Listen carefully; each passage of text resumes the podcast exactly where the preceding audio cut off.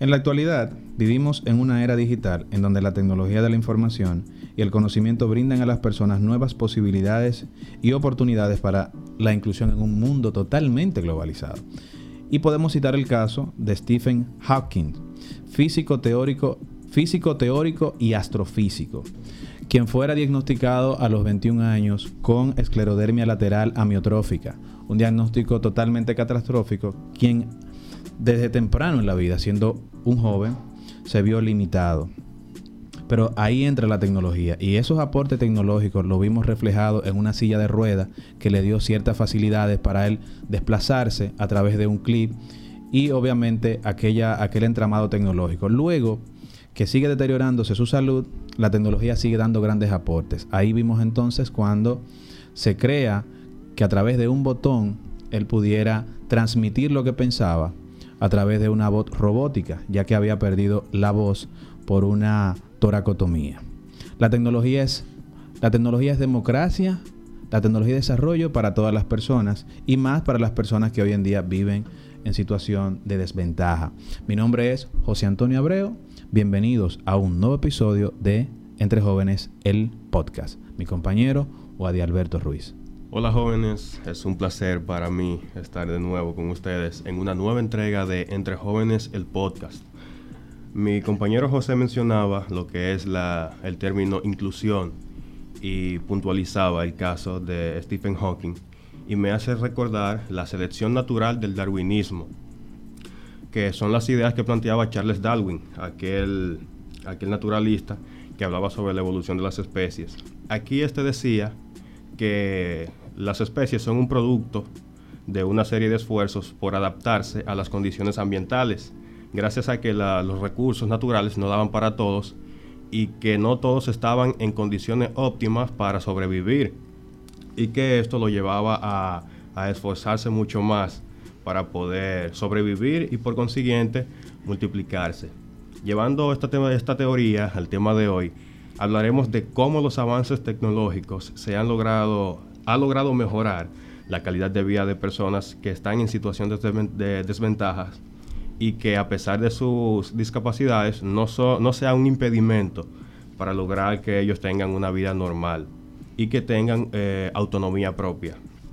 Y qué mejor persona para conversar sobre ello que una mujer líder que ha entregado su vida para que las personas que padecen algún tipo de discapacidad salgan adelante. Hablamos de nada más y nada menos que Francina Hungría. Es un honor, Francina. ¿Cómo estás? Con gusto. Oye, pero ustedes están muy profundos. Se fueron en una como lo más mejores. Le voy a decir algo. Yo quiero que ustedes eh, piensen en esto desde la forma más holística posible, porque la tecnología es esa plataforma que, a diferencia de lo que tú decías de Darwin, que las especies hacen un esfuerzo por adaptarse a las condiciones del entorno, la tecnología se adapta a todo el mundo. Entonces, cuando hablamos de em, brechas digitales, eh, de ciertos grupos, cuando hablamos de cómo eh, la tecnología puede ser el puente entre la, em, eh, eh, ciertas comunidades y la productividad, el desarrollo humano sostenible, como tú decías, en un mundo globalizado, es, la, es el único modelo que garantiza la existencia humana, el desarrollo, eh, el desarrollo humano sostenible, el único modelo económico. Ya hemos visto lo que los modelos económicos actuales han hecho con el digamos, con, con, los recursos naturales y lo que estamos viviendo, una emergencia global eh, a raíz del cambio climático. En fin, el tema es que a nuestros amigos que nos escuchan, esto aplica a todas las personas, tengan o no una, una discapacidad. Esa es, esa es la magia de la tecnología que nos cambia la perspectiva de las cosas. Y quiero comenzar precisamente con algo que me decías fuera del aire, Wadi, me decías eh, me, mencionabas el bastón blanco. Y precisamente yo creo que mi camino de reconocimiento de las eh, bondades de la tecnología empezó con el bastón blanco, porque al momento de adquirir la discapacidad, yo le decía a mi papá, papi, ¿qué será eh, peor, perder tus ojos o perder tus piernas? Y mi papá me decía, bueno, mija, no sé, imagínate qué le dices a una a tu hija, tu princesa que está en cama eh, tratando de lidiar con una situación de que te apagaron las luces de repente. Y, bueno, em, yo le dije, yo creo que es peor perder los ojos porque yo no sé para qué me sirven las piernas. Yo no puedo caminar, yo no puedo correr, no puedo bailar, no puedo hacer las actividades que hacía anteriormente sin golpearme.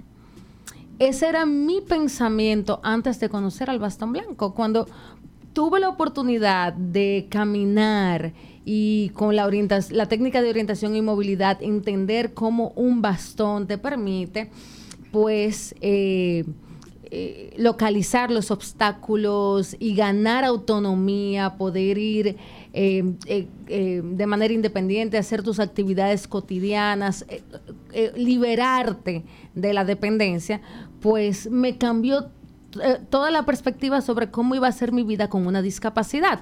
Entonces, lo mismo ocurre con la tecnología. Hay mucha gente que nos está escuchando que eh, probablemente eh, este, se siente estancado en su vida educativa, o sea, en su desarrollo educativo, en lo que es la productividad y todos los retos que se nos han venido encima, no solamente por la pandemia del COVID, ahora con esta incertidumbre bélica que estamos viviendo, que, que eh, eh, sabemos que nos va a afectar a nivel económico. Entonces, eh, la mejor forma de estar preparados es precisamente montarnos en la ola de la tecnología para poder, pues, em, superar cualquier barrera que se pueda presentar en el camino. Tú sabes que es muy interesante, es muy, es muy interesante poder compartir este podcast, Francina, contigo, Primero, desde el enfoque que tú tienes, el conocimiento y el manejo sobre, sobre los temas que vamos a tocar hoy,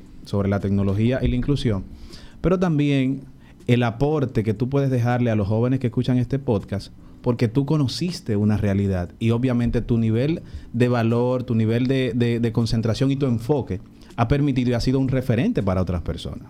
Lógicamente conocemos la tecnología y para muchos la tecnología es entrar a una computadora, mandar un correo, utilizar las redes sociales, pero tú lo has dicho, la tecnología es más que eso. O sea, la tecnología es un asistente virtual que te permite a ti a través de un, de un algoritmo decir una información y, ese asistente te busca esa información. La tecnología es una serie de cosas que te permiten articular y darle respuesta a necesidades, a necesidades puntuales. Señores, la tecnología es la cura a cualquier enfermedad. Yo recuerdo cuando yo decido entrar al programa de rehabilitación del Miami Lighthouse for the Blind and the Visually Impaired, y resulta ser que mi familia pensaba que era una tragedia, que yo fuera a un centro a aprender a vivir como, como una persona ciega. Y, mm, pero yo quería hacer cualquier cosa menos estar en la cama. ¿Qué pasa? Que en ese momento yo era muy miserable. ¿Por qué? Porque yo no podía mover la mandíbula prácticamente sin sentir un fuerte dolor que me estremecía el cuerpo entero, la cabeza. Yo ni siquiera quería estar despierta y por momentos no quería estar viva porque era una tortura todo el dolor que yo estaba sintiendo. Y cuando yo entro a este lugar, que eh, por supuesto, eh, pasando hambre, porque era solamente líquidos lo que podía consumir, eh, em, y que conozco, primero que supe que una persona ciega puede utilizar los celulares con, con, la tecnología touch, porque tienen lector de pantallas. Exacto wow, espérate. y luego que con el computador podía manejar AutoCAD, Microsoft Project, todos mis programas que utilizaba como ingeniera, porque en ese momento mi obsesión era cómo voy a volver a ser productiva, cómo voy a volver a ejercer Mi, carrera, que, que, que, yo amo ser ingeniera. Entonces, luego me enseñan el computador y yo me volví loca. Yo dije, señor, esto no va a ser tan malo, espérate, vamos arriba con lo que venga. Y hay un montón de herramientas diseñadas para la productividad de todos y todas. Y eso ha permitido algo muy importante para eh, el 12.3% de los dominicanos que viven con discapacidad en el país, que es la posibilidad de participar de forma activa en los distintos ámbitos sociales, es decir, ya la discapacidad, señores, no es, no es una barrera, eh, porque tenemos, contamos eh, con herramientas que nos permiten ser productivos en, en áreas inimaginables. Pero entonces, vuelvo y digo, o sea, lo retomo, no es un tema solamente que atañe solamente a las personas con discapacidad, es que tenemos exclusiones de índole, o sea, por ejemplo, de preferencia, preferencia sexual, de género, de preferencia religiosa, eh, de situación social eh, y económica, del nivel educativo. Y entonces la tecnología ha venido a equilibrar esos niveles de exclusión que existen en, nuestros países y, darnos también la posibilidad de competir con otras, con otras naciones. A mí, eh, eh, en primera instancia, me encantó la posibilidad de conocer todo esto. Ahora dedico eh, buena parte de mi energía a adaptar, eh, pues, por ejemplo, contenidos educativos para el Infotep, a propiciar que estudiantes con eh, discapacidad reciban las tecnologías que le permiten acceder a la información, con lo importante que es hoy día acceder a la información. Y, em, y trabajamos también muy de la mano con lo que es la diversidad de formatos, el poder transformar los contenidos, los textos eh, de distintas formas para que las poblaciones con em, eh, eh, diversidad funcional pues puedan tener acceso a productos, servicios, a lo que es tener autonomía dentro del marco de una sociedad. Eso es sabes, José, que Francina mencionaba que la tecnología no solamente facilita la vida de de las personas con discapacidad, sino eh, la vida de todo el mundo. Y me quedo con la última línea que ella decía, que las personas acceden a, los contenidos informativos. Me quedo con esto porque el otro día leí un artículo que se titulaba La discapacidad impulsa la innovación, donde contaba la historia de, los audiolibros, que a pesar de que muchos lo conocen desde hace poco, yo quiero decirte que si a ti te gustan los audiolibros, tienes que darle gracias a las personas eh, ciegas, porque fue a causa, a razón de ellas, buscando una alternativa para, para que ellos tengan un mejor desarrollo cognitivo y acceso a la información, que se crearon los audiolibros. Es así. De hecho, yo tengo acceso a la biblioteca del Congreso de los Estados Unidos de hace tiempo y hay unas grabaciones viejísimas de audiolibros eh, en formato Daisy, que es el formato en voz natural. Y entonces ahora, pero vuelvo también, eh, como te digo una cosa, te digo otra. O sea, el hecho de que una, un producto o servicio que haya sido creado para las personas con discapacidad se industrialice, entonces facilita su acceso. Porque anteriormente, por ejemplo, para que una persona ciega pudiera instalar Siri en su celular, primero tenía que comprar el iPhone y luego pagar 450 dólares extra. Y ya como Siri se convirtió en un asistente para todo el mundo, inclusive en el hogar, eh, pues entonces no tienes que pagar eh, un eh, un costo adicional. Lo mismo el GPS, señores, un GPS para una persona ciega costaba dos mil dólares. Cuando se extendió su uso, eh, pues al público en general, entonces se convirtió en una herramienta de fácil acceso. Es decir, que sí, por un lado, son herramientas que han sido diseñadas para eh, brindar autonomía a las personas con discapacidad y resulta que a la población en general le gusta y se vuelven populares, entonces ahí sí también se facilita, se democratiza eh, el acceso. pero yo quiero que aquí eh, hagamos un, un stop, nos detengamos un momentito para poner algo sobre la mesa. Y es que la tecnología, con sus avances, ha redefinido lo que es una persona con vulnerabilidades, una persona eh, que, comúnmente es marginada. Es decir, la, eh, anteriormente se creía que la discapacidad era un castigo divino. Luego se manejaba con el diagnóstico médico. Y eso me acuerdan a estas novelitas mexicanas que cuando a ti te daban, le decían al protagonista, quedaste inválido para toda la vida. Lo trancaban en una habitación y duraba como seis meses la novela sin tu ver el protagonista. Eh, así se trataba a la persona con discapacidad. Es decir, tú tienes un diagnóstico, te damos un tratamiento, si no funcionó, bueno, pues ya, ahí mismo quedó. Pero precisamente los avances de la tecnología en el ámbito educativo, en el ámbito laboral, permitieron que ahora se considera la discapacidad como el, resultado de la interacción de un individuo con ciertas condiciones físicas y las barreras de su entorno. ¿Y qué es lo importante de eso?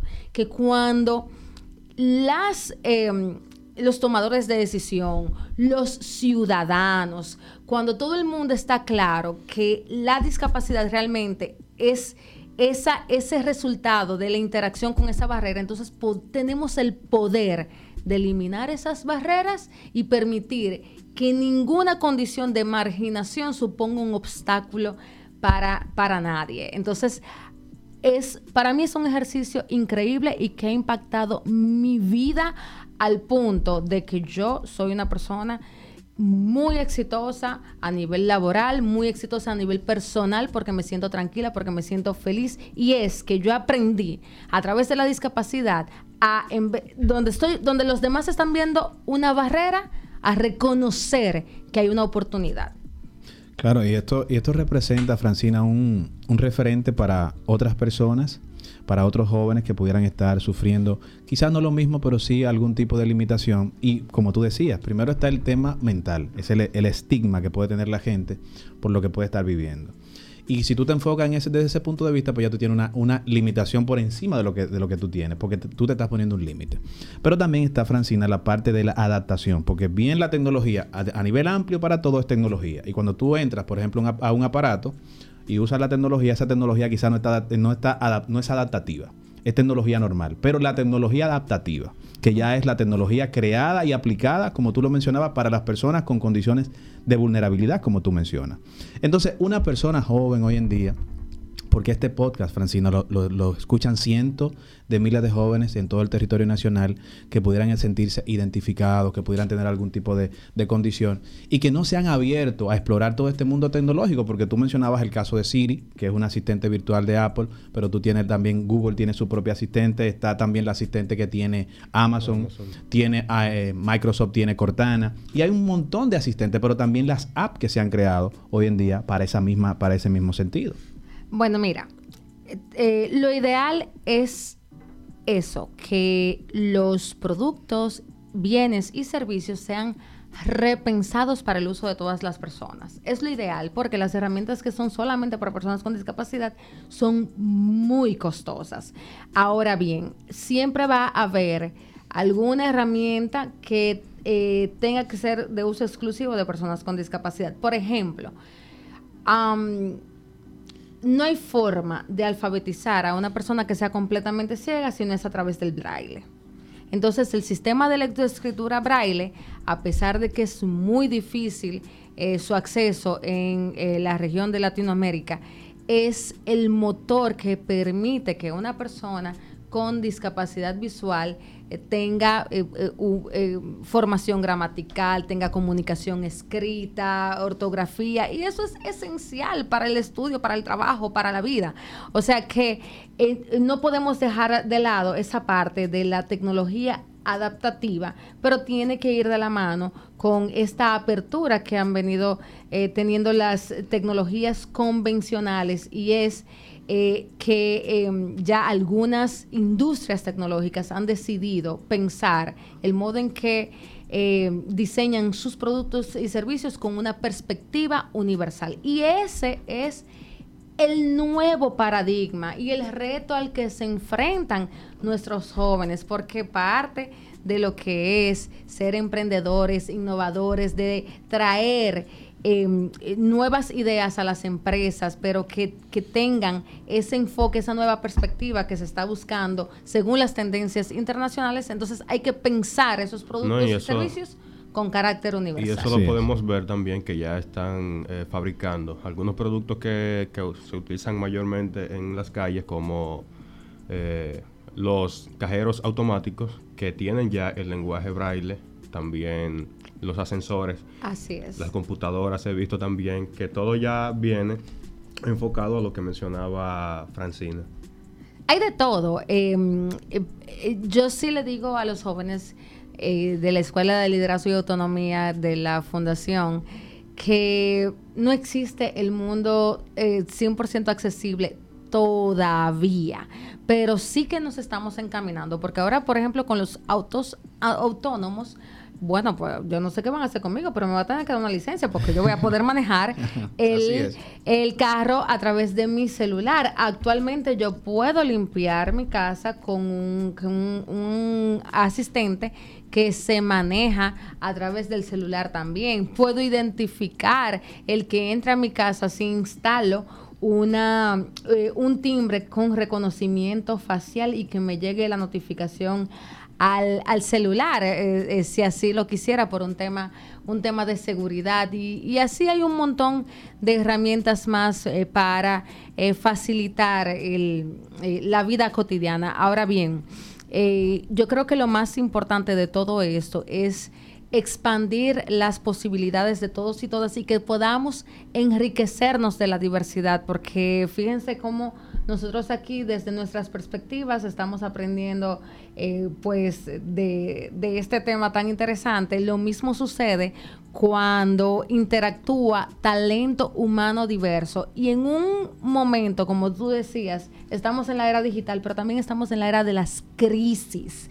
Y las empresas, los profesionales que quieran ser exitosos, tienen que manejar también crisis. Y la mejor forma de manejar crisis, señores, es aprender, como yo decía, a ver donde hay una barrera, ver una oportunidad, ser eh, estar abiertos al cambio y que el, modo en que nuestras empresas funcionan, en que brindamos servicios, en que tenemos, en que compartimos eh, el, el, espacio corporativo, tiene una perspectiva universal. Eh, yo creo que esa es, es la gran enseñanza que nos ha dejado toda esta apertura tecnológica y también la pandemia del COVID, porque con el COVID eh, adelantamos 20 años en lo que queríamos, eh, eh, pues la comunidad con discapacidad de hace tiempo en términos de acceso. de, de, todas las comunidades al Internet, a la web, a la educación virtual, al teletrabajo y demás. Sí, tal como tú mencionas, Francina. Y resumiéndolo de mi parte, es como ver el valor de la tecnología en la inclusión, en la parte de la formación de las personas, en la parte de la formación también, en el segundo punto, en la parte de la formación, de la inclusión Fíjate Que, que, primero, ok, hablemos de autonomía. Todo el mundo, todas las personas para poder vivir en una sociedad tienen que desarrollar autonomía. Pero la, la autonomía no es algo que se desarrolla de la noche a la mañana. Es decir, no puedes agarrar, por ejemplo, y conoces hoy a una persona ciega de 55 años, darle una tablet y pensar que esta persona va a ser autónoma. Entonces, por eso es tan importante que nuestro sistema educativo esté abierto a la diversidad y que pueda proveer, porque ya tenemos aulas eh, con alumnado diverso, con alumnado diverso. O sea, las personas ciegas, los niños, jóvenes con ceguera, van a las aulas en su comunidad. Pero para que se dé la real inclusión y para que los demás compañeros puedan ver cuál es la riqueza de la diversidad, este niño tiene que estar dotado de herramientas que le permitan acceder a la información, porque si el maestro simplemente anota las cosas en la pizarra, él no va a poder acceder a la información. Si, si el modo en que el, ambiente en clases hay mucho ruido y, él no puede ni siquiera leer un libro de manera digital, entonces no va a poder acceder a la información. Entonces, por supuesto, que tiene que haber un abordaje, como tú decías, de ajustes razonables, es como se le llama, eh, a, adaptar eh, con tecnología adaptativa un, un espacio eh, educativo, productivo, es, es precisamente dotarlo de ajustes razonables para que podamos normalizar la participación de todos y todas en un mismo espacio, que todas las personas puedan acceder a los servicios que el Estado tiene que garantizar.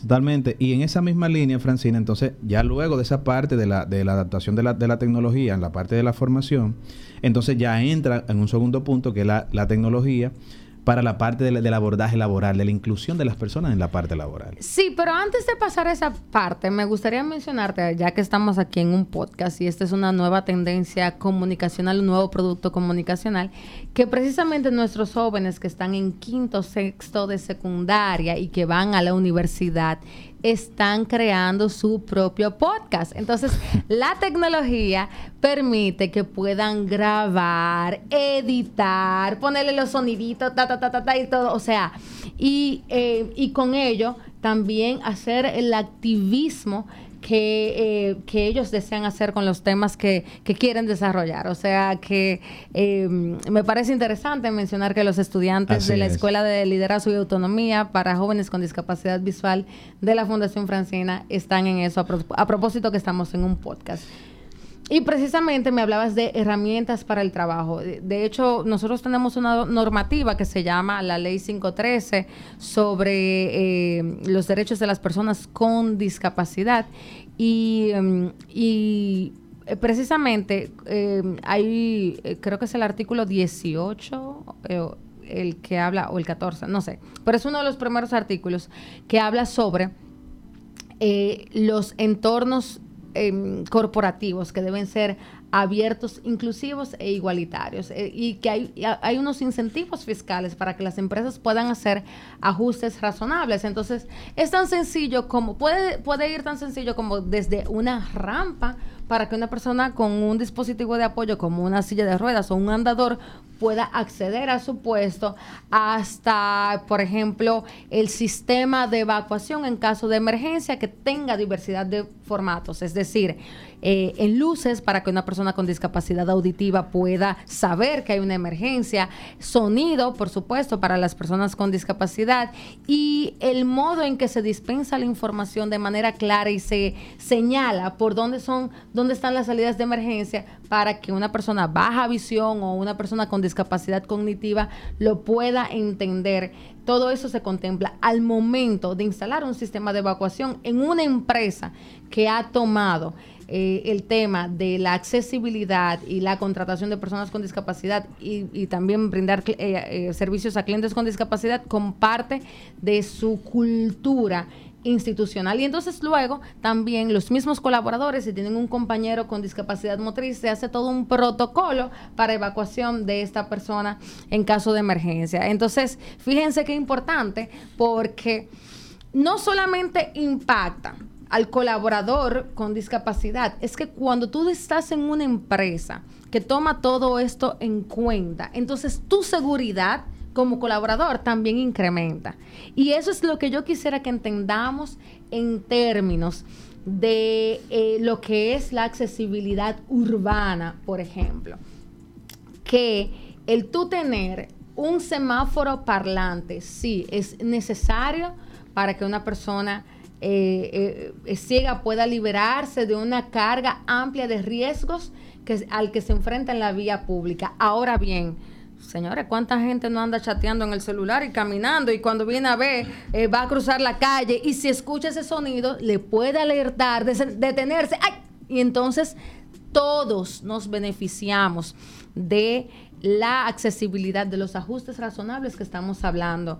Eh, ahora que estamos haciendo este trabajo de, eh, de las capacitaciones del Infotep, colgarlas al entorno digital, a la plataforma e-learning del Infotep, con una perspectiva de acceso a todas las personas, sin importar su condición, algo que vamos a hacer luego de que estas, de estas capacitaciones estén instaladas es permitir que estudiantes del Infotep que ya hayan eh, experimentado la plataforma, la testeen y digan las mejoras que ellos han percibido. Y hablamos de estudiantes sin discapacidad porque está comprobadísimo que una página, una plataforma que sea intuitiva, que yo sepa por dónde va, o sea, no solamente impacta en, la calidad educativa de las personas con discapacidad para las que fue creada, sino para todos los estudiantes y más para el público que está enfocado en el por ejemplo, que son comunidades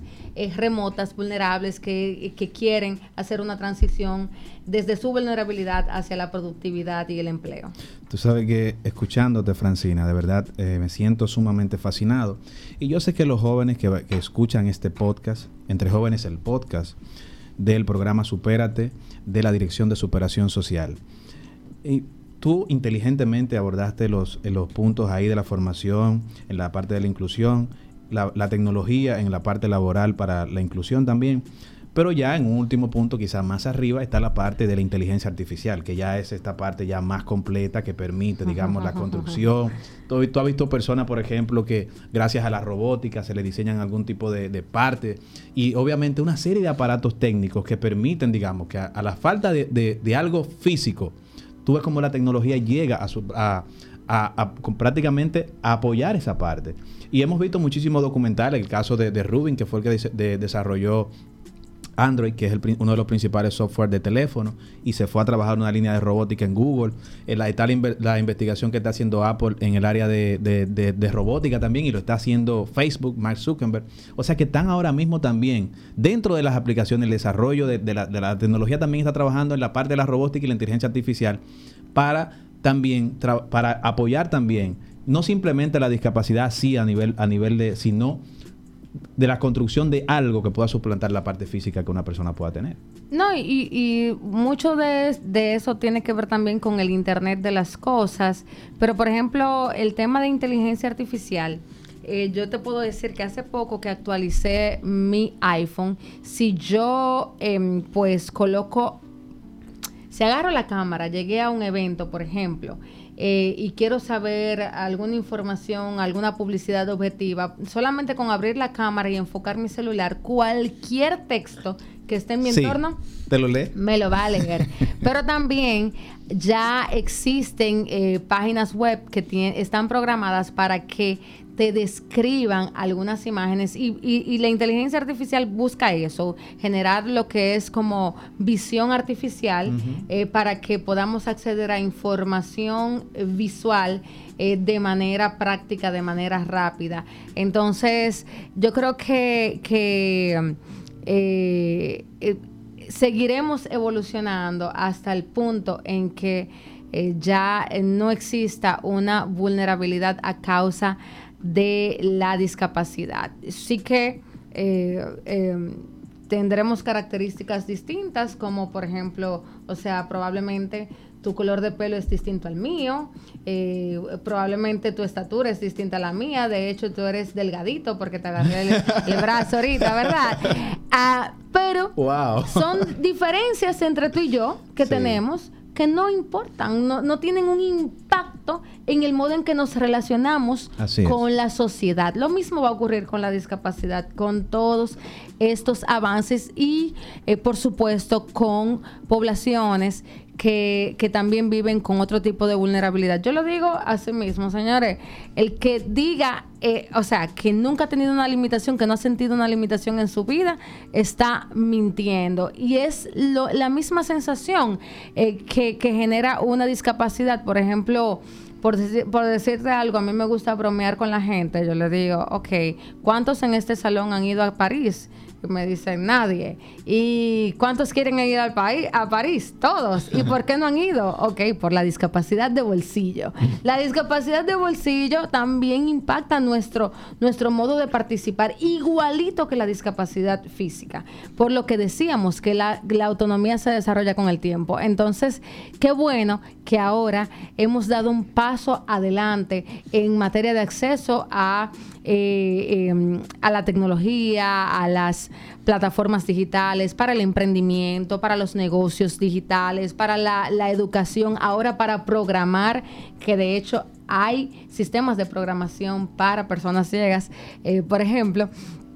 y así sucesivamente, y con ello vamos entonces alcanzando el anhelo de muchos años que, eh, que se ha querido desde lo que es la perspectiva global y es el desarrollo humano sostenible para preservar eh, la humanidad, para que tengamos pues menos presiones fronterizas, menos conflictos bélicos, para que podamos todos vivir en bienestar y bienestar colectivo. José, tristemente se nos ha terminado el tiempo. Hemos llegado al final de este interesantísimo conversatorio con Francina. Antes quisiera dejarle una tarea a, los, a los que nos escuchan. Investigar el término tecnología adaptativa. Sí, debemos eh, promover el, término y que la gente conozca también, no solamente a través de este podcast, sino también de, de manera particular. Eh, quisiera agradecer a Francina por estar aquí con nosotros. Toda una cátedra, Wadi, o sea... Con lo, que usted, con lo que decías, precisamente, recordarle a los jóvenes que nos escuchan el poder que tenemos en incidir en la vida eh, de todas las personas y, en el bienestar del país cuando podemos identificar una barrera y convertirlo en una oportunidad. Y es, es eso lo que decías precisamente, investigar sobre tecnología adaptativa y cómo puede modificar la calidad de vida de la gente, mejorar la calidad y esperamos que haya sido de mucho aprendizaje para ustedes, tanto como para nosotros. Pero antes, no te olvides, ayúdanos a crecer. Comparte este programa que lleva contenido de aprendizaje a los jóvenes. Muchas gracias. Esto fue Entre Jóvenes el podcast. Nos vemos en una nueva entrega.